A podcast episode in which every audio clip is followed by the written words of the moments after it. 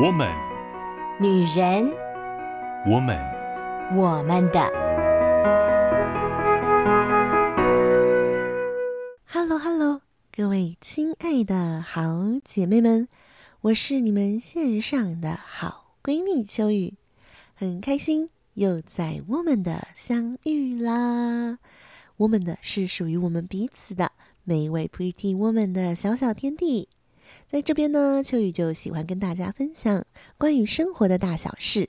从这些生活的事情当中，我们也可以观察跟体验到一些更深刻的、更深层的，或者是更不一样的感受。不知道各位姐妹们最近有没有好好的观察自己的生活呀？有没有去感受一下身边有一些常常被自己忽略掉，然后当你仔细观察，你才发现，诶，原来这些事情也蛮有趣的。有没有这样的事情呢？最近啊，秋雨因为家人生病的关系，所以呢，生活当中突然多了好多的第一次啊！第一次学习照护，第一次学习很多很多琐碎的事情。我觉得真的，你永远不知道还有什么样子的机会会让你忽然学习到你过去从来没有想象过的事情。虽然这些第一次并不是让人兴奋的第一次哦，但是呢，秋雨还是觉得啊。只要有机会学习啊，那都是要好好把握的，因为只有不断的让自己在学习新的东西，你才会觉得自己是呃有前进的、有成长的。或者是像秋雨现在在学照护这些事情啊，其实也并不是好像什么很重要的生活技能呢，是因应现阶段这个问题所发生的。但是在学习这个照护的时候，你还是会对生命、对生活有各式各样的感触，跟过去很不一样。所以，当我们观察了生活，很用心的去观察生活当中点点滴滴的时候，的确呢，就会在我们自己的内心引发各式各样的情感、各式各样的想法，而这些情感跟想法，也可以成为我们与人聊天、与人对话、与人连接的时候，其中一些很好的素材。说到这儿啊，秋雨就要发出一个灵魂般的拷问：不知道姐妹们有没有曾经觉得，我观察了我自己的生活呀，我也很努力的去发掘我周遭的话题呀，但是理想很丰满。现实却很骨感，应该有一些姐妹们会有这样子的苦恼，就是我有一堆的觉得非常有趣的事情想要向人分享，但是我是没有办法好好的把它说出来的。有的时候呢，秋雨身边有一些好朋友也会这样子，就是好激动、好激动的想要来跟我说一些什么样的故事。可是呢，在叙述的过程当中，可能就会有一些支离破碎的部分，或者是呢，有一些他们呃讲过来讲过去，反复的，或者忘记，或者补充。总而言之呢，最后这整个故事就讲的，好像东一块西一块这样子，拼拼凑凑的。最后他们就会自己觉得有一点扫兴哦。那当然，我们听的人是很努力听了，但是可能就不容易呃抓住他要分享的那个重点。常常这样子的时候呢，对方可能就会觉得很沮丧。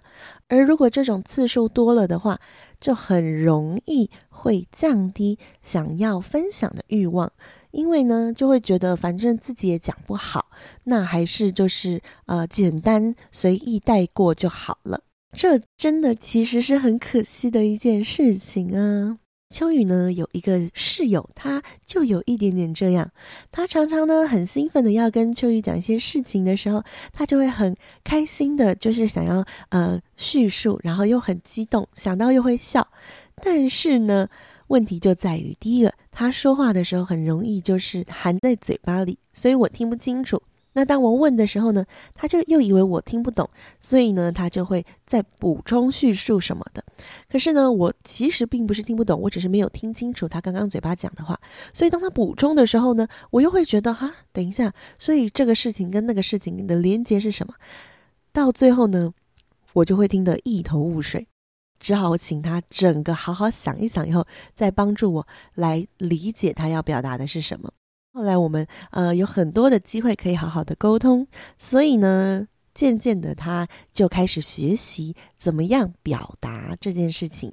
那不瞒各位说哦，当初呢会想到这个关于聊天的主题，它也是其中一个会让我想要分享这个主题的原因啊。因为呢，在我身边中有好几位啊、并不是那么擅长聊天的好姐妹们，在跟我分享跟聊天的时候，都发出了一些呃相似的困扰。所以呢，秋雨才会觉得，嗯啊，秋雨自己是一个蛮擅长聊天，也蛮喜欢聊天的人呢。所以呢，也许有一些小小的技巧可以分享。当然啦，有很多东西跟天生的个性有关。所以呢，秋雨没有办法说啊，分享了一个技巧，然后你按着做，你就可以非常非常的流利，直接变成一个话痨这样子。这都还是跟每一个人本身的性格是有关系的。但是呢，秋雨所分享的，其实也是秋雨啊、累积了好多年，慢慢慢慢摸索出来的一些，我觉得啊、可以注意一下，你多注意一下，然后你多用一点点小小的心机。呵呵，我很喜欢用心机这个词啊，因为我们的确是刻意的，他没有办法是自然而然。有一些人觉得啊，那些人很会说话，那是天生的。的确，有一些天生的。我觉得天生的部分就在于你是不是呃很害怕别人的反应不好。我觉得那个是天生的。有一些人他的内在的自我价值很好，他不害怕别人对他的评价。那如果是不害怕的人呢、他就自然而然比较敢说。那说的好坏。姑且不论，但是他在比较敢说的状况下，很多人就会觉得他就是随时都能够滔滔不绝哦。但是呢，除去了关于勇气跟关于呃对于别人观感的这个要素，啊、我们可以从其他小技巧的部分，就是今天如果我真的真的需要呃进入这样子的一个社交场域，或者是如果我真的真的有一个机会要跟别人聊天，我可以有什么小细节来注意？同样的，周宇觉得呢，之前分享的啊、观察生活这一个小小的要点，它其实也同时可以帮助我们建立我们内在的自信跟价值哦。因为你观察了身边的东西的时候，你会对很多事情产生不一样的看法跟想法。当你观察完，然后你去跟别人对话，你会得到呃确认，或者是会得到不同的意见。这个对话的过程也可以帮助你自己。建构你自己的更完整的世界观，同时也会好好的建构你自己的价值。这一点秋雨是啊、呃，敢挂保证的。当然啦，观察了自己的生活，然后呃，知道怎么样聆听对方的讲法，那我们可以怎么样的好好的把我们内心很澎湃的情感，很想要诉说的事情，好好的诉说呢？这个就是今天秋雨要跟大家分享的内容。那么依照惯例，在分享之前，还是让我们的阿文阿武来给我们一段情境对话吧。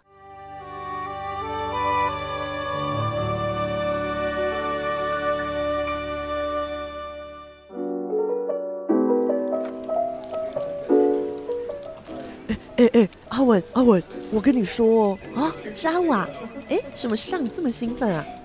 我跟你说，我跟你说，昨天啊，我跟我朋友一起去逛街的时候，发生了一件很夸张的事情。哎，什么什么？说来听听。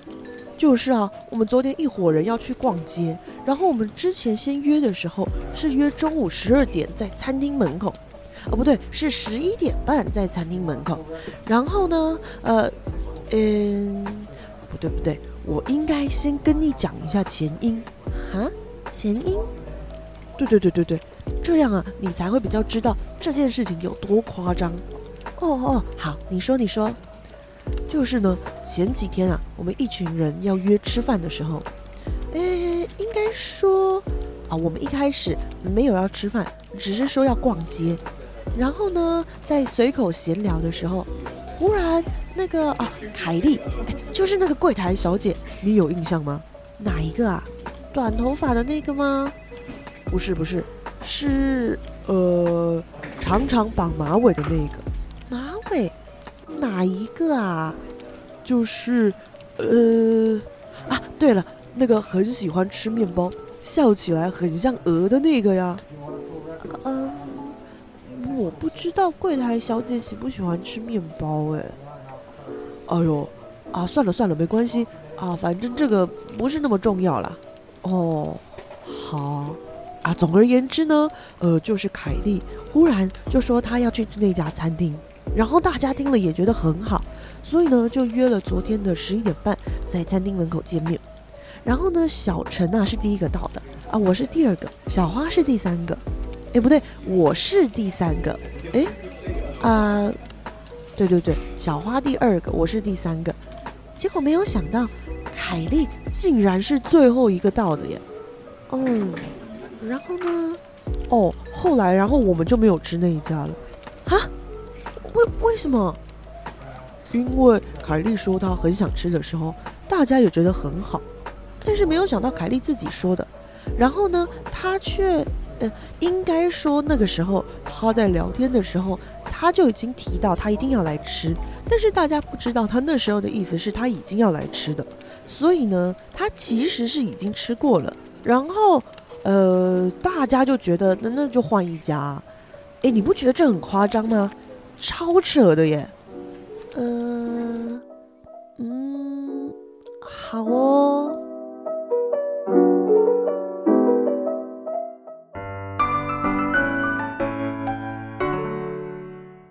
欢迎回到我们的我们的 podcast，刚刚阿文跟阿武的这个情境，不知道姐妹们会不会觉得有一点熟悉呢？我说实在话哦，这真的是从我生活当中一些曾经发生过的很相似的状态把它写出来的，所以我自己在写的时候呢，我就是一边写一边笑啊。在这段对话当中。不知道各位姐妹们刚刚听的时候，会不会从头到尾都不知道阿武在说什么？其实呢，阿武他想要表达的是，当初这个餐厅是凯莉说想要去吃的，所以大家才会约在这里。但是呢，凯莉最后一个到，为什么凯莉最后一个到？是因为她其实已经吃过了，她没有觉得这家餐厅很好吃，但是她又没有及时的告诉大家，所以呢，她其实有一点呃爱来不来。然后呢，她到了以后。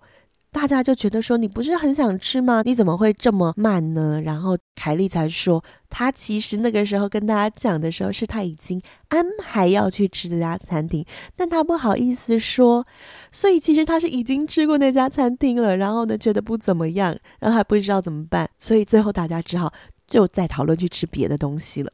阿武觉得这件事情很夸张，他想要跟阿文叙述，但是呢，所有东西都非常的支离破碎，所以呢。阿文没有听懂，不知道姐妹们是不是也没有听懂？说真的，我们很常在叙述事情的时候会有这样子的。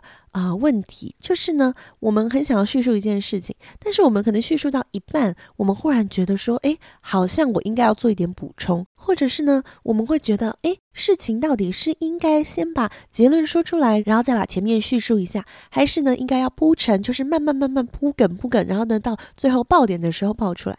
但是铺梗要从多久前开始铺呢？好、我们要提到这件事情的多前面呢？怎么样讲才不会冗长？怎么样讲才不会觉得好像一下。就把事情讲完了，秋雨会觉得这真的其实是一个蛮需要技巧的事情哦。所以呢，今天的主题秋雨所定的叫做善用联想力，就是发挥你的联想跟想象力哈。其实叙述事情是需要有想象力的。你今天要跟对方叙述之前，你自己一定要先在脑海想象一个情境。秋雨自己本身是很喜欢戏剧的人哦，所以秋雨想象的就会是一个舞台剧。如果你是喜欢看漫画的人，你可以想象是漫画分镜哦，就是那一格一格的。比如说，如果你要用四格漫画，你要怎么样呈现出来这一个故事？如果是四格漫画，常常会把爆点放在第四格，那也有可能有的时候是把爆点放在第三格，或者是说冲突，就是冲突最大的点放在第三格，然后第四格就是做一个小结尾，或者是一个大家如何针对这个冲突做的反应。所以有的时候呢，如果我们以四格漫画来讲。第一格最容易的就是叙述，就是一个场景啊。然后第二格呢，就是叙述，呃，可能有什么人物啊，或者是事件的过程。然后第三格呢，就是那个冲突的最高点。然后第四格呢，如果这件事情是一个有爆点的事情，第四格呢，就是在那个冲突之后，是谁给了一个神反应，神回应，或者是呢，有谁做了一个什么回应这件事情的时候，让大家觉得超夸张的，大概是这种感觉。那如果是舞台剧的画面呢，就是啊、这一幕的一开始，在一个什么样子的情境当中，其实跟四格漫画差不多。然后接下来呢，谁出场了？谁出场了？然后呢，这些人在出场的时候说了什么？说了什么？而接下来那个舞台剧的场景要怎么样发生那个冲突？如果我们思考舞台剧这个场景的时候，我们一定会思考前面有一些要先叙述的前因啊。那这个可能是在这一幕开始之前的旁白会先出来的东西。那怎么样用最短的话，然后呢，把那个重点点出来？但是呢，在讲这个前言的时候，又需要去思考说，诶，我需要把一些呃小小的事点出来，但是又不能够。一下子就被对方猜到我要说什么，这样就没有爆点了，对吧？所以呢，秋雨觉得最好的就是你先想好你要讲的那个最大的重点跟爆点是什么，这个先想好，不先从情境想，不先从呃过程想，而是先把你的爆点想好，最高的冲突是什么，然后呢，最后大家那个神回应或是最精彩的爆点是什么。你最想表达出的，你最激动的，或者是最呃大的情绪的那一个点是什么？把这个想好了以后呢，再开始去想，如果我要达到这一个，让大家感受到说啊，原来是这样，要达到这个前面，我可以放入什么样的元素？什么是关键？一定要知道的。以刚刚阿文跟阿武的对话来举例的话，今天那个爆点就是。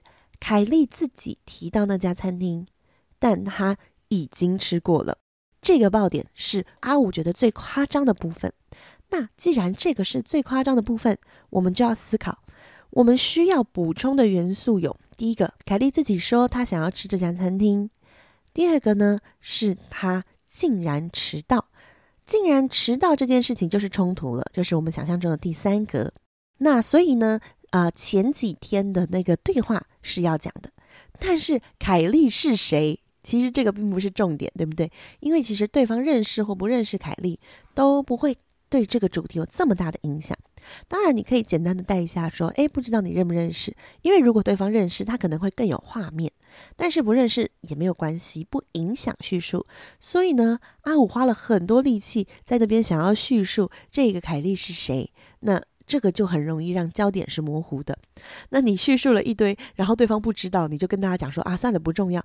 这对对方来讲就会有一种哈，所以我这么认真的听，然后你现在跟我说不重要，这是怎么样呢？哈，这一定会让对方心里其实会觉得这段对话并不是这么的顺畅，因此有一些枝枝节节的东西就要删掉，包含。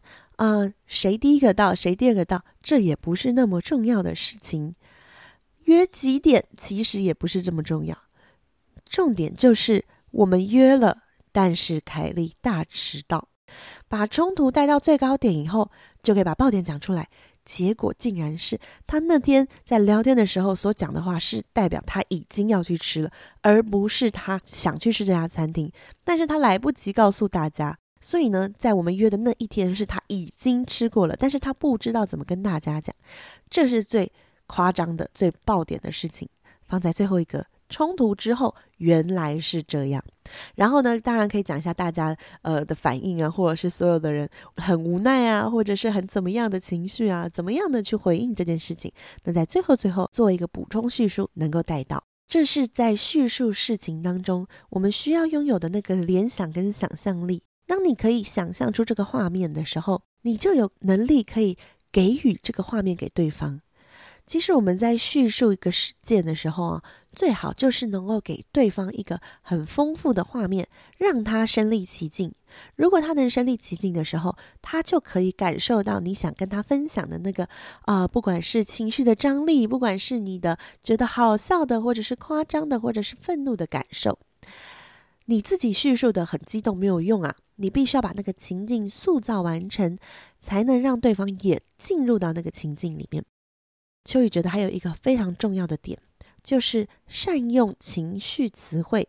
刚刚阿五在叙述这件事情的时候呢，他只有讲到很夸张、很扯，这其实不是情绪词汇哈，情绪词汇是大家都觉得可能很生气或者是很无奈。比如说，大家在等凯莉的时候有什么样的心情？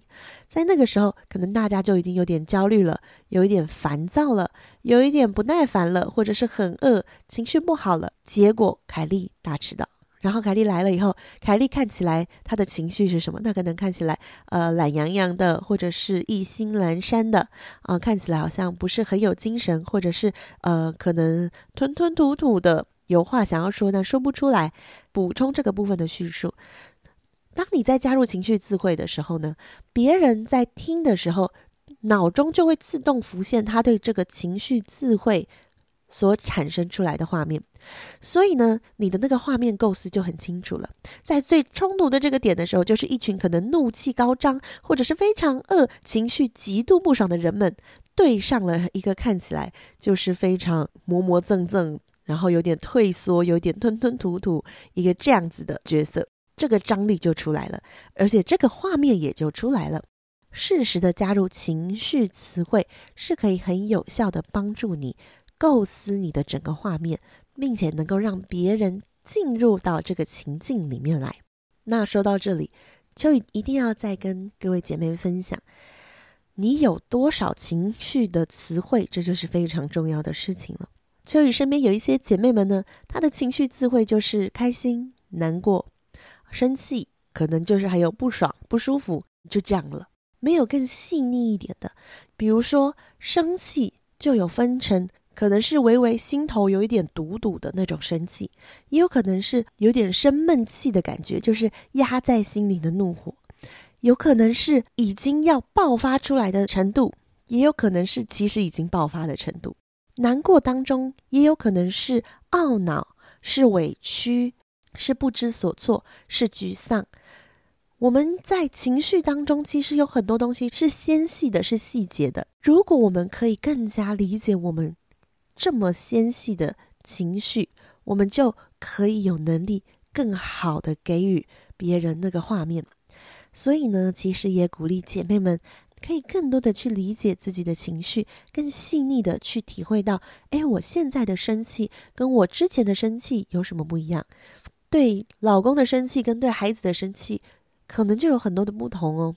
有的时候对先生，我们是不被理解的委屈；面对孩子，我们可能是无能为力，就觉得很想给他好的影响，但却好像没有办法。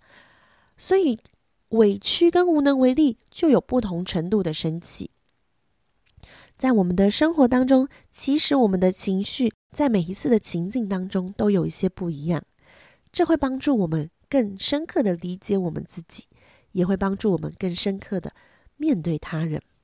讲到这里，秋雨就再更多的讲一下关于想象力以及联想力，还可以带出一个非常重要的关键，就是它可以给予别人画面，同样的，它也可以帮助你。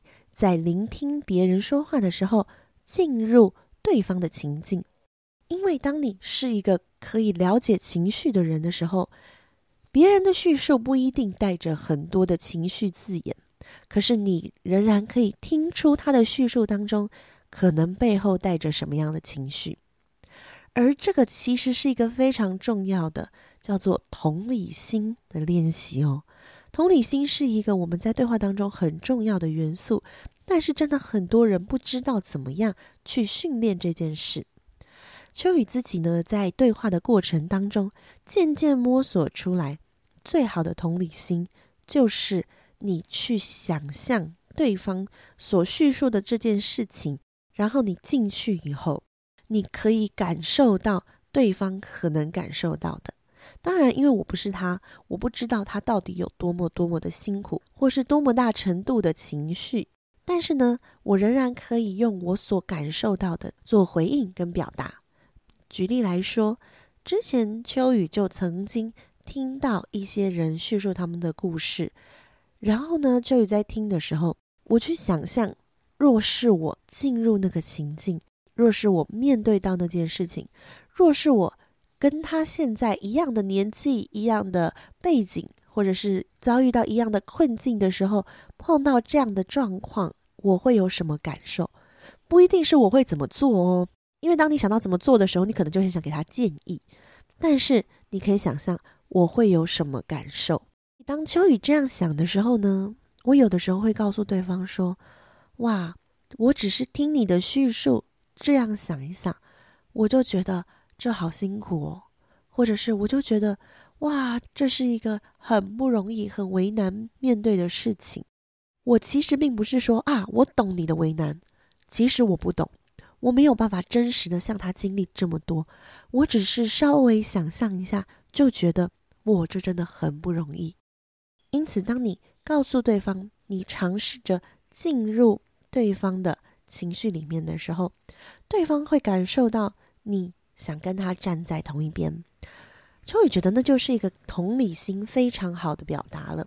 而其实呢，当你努力的去想象的时候，他其实也同样是，呃，你对对方有一个好奇，所以你很努力的想要进入对方的情境，而你也听出了他的一些关键字，他的情绪，所以呢，就是我们之前分享的好奇心跟聆听这两个加在一起以后，加入你的想象力或联想力，有时候联想是他不一定真的讲出来了。但是呢，你从他的那一些讲的内容当中，你联想到了某一些你自己可能发生过的情境，所以你可以问他说：“诶，我听你这样讲，我在里面感受到了这样的情绪，不知道是不是有一点？”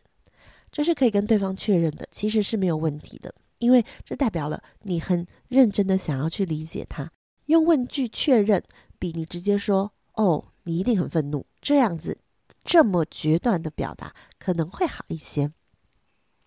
无论如何，我们都学习更深刻的去感受、体会我们自己内在的情绪，并且加入我们的想象力，让我们所感受到的情绪配合着事件，画出一幅完整的图画，能够传达给别人，也帮对方画出一幅完整的图画。让你可以进入，这在聊天、这在对话的过程当中，将会为你们两个人带来更深刻的，不是只是表面上的聊天，而是更深刻的，可以在情感上建立关系，可以在互动当中有更美好的交流，留下更深刻的印象。希望秋雨的这个小小的分享，能够成为各位好姐妹们一点点小小的帮助。而爱你的上帝呢，也早就为你构筑好了一个丰富而且完整的世界，期待你去发现，期待你去体会，期待你更深刻、更细腻的去感受。祝福我的好姐妹们能够更细腻的、更深刻的体会自己的情绪，探索自己的感受。那我们今天的分享就先到这里啦，下个礼拜再见喽，拜拜。以上节目由台北远东福音会制播，欢迎上远东福音会官网，搜寻更多精彩内容。谢谢。